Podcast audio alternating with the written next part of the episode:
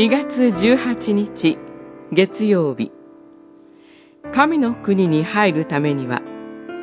ヨハネによる福音書3章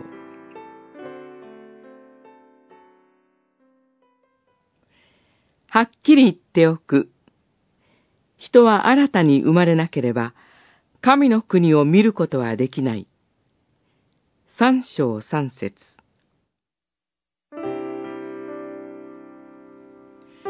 主イエスはニコデモと親しく対話なさいました。このニコデモはファリサイ派に属し、71人しか選ばれない最高法院のメンバーでしたから、エリート中のエリートです。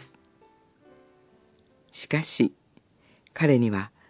切実な問いがありました。人間は立法を一生懸命行って良い技に励むことで本当に神の国に入れるのだろうか。主イエスは、ニコデモに寄り添って、神の国への道を忍耐強く教えてくださいました。それは、まず何よりも、やがて十字架にあげられ、神の子羊となる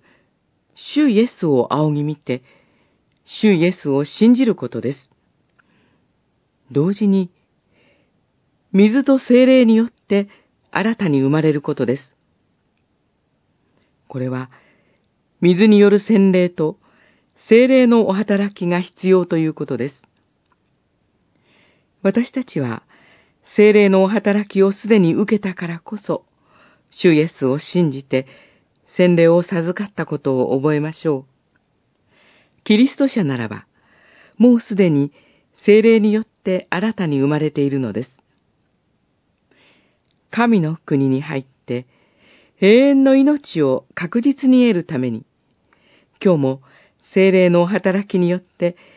十字架に挙げられた主イエス・キリストを仰ぎ見続けることができますように。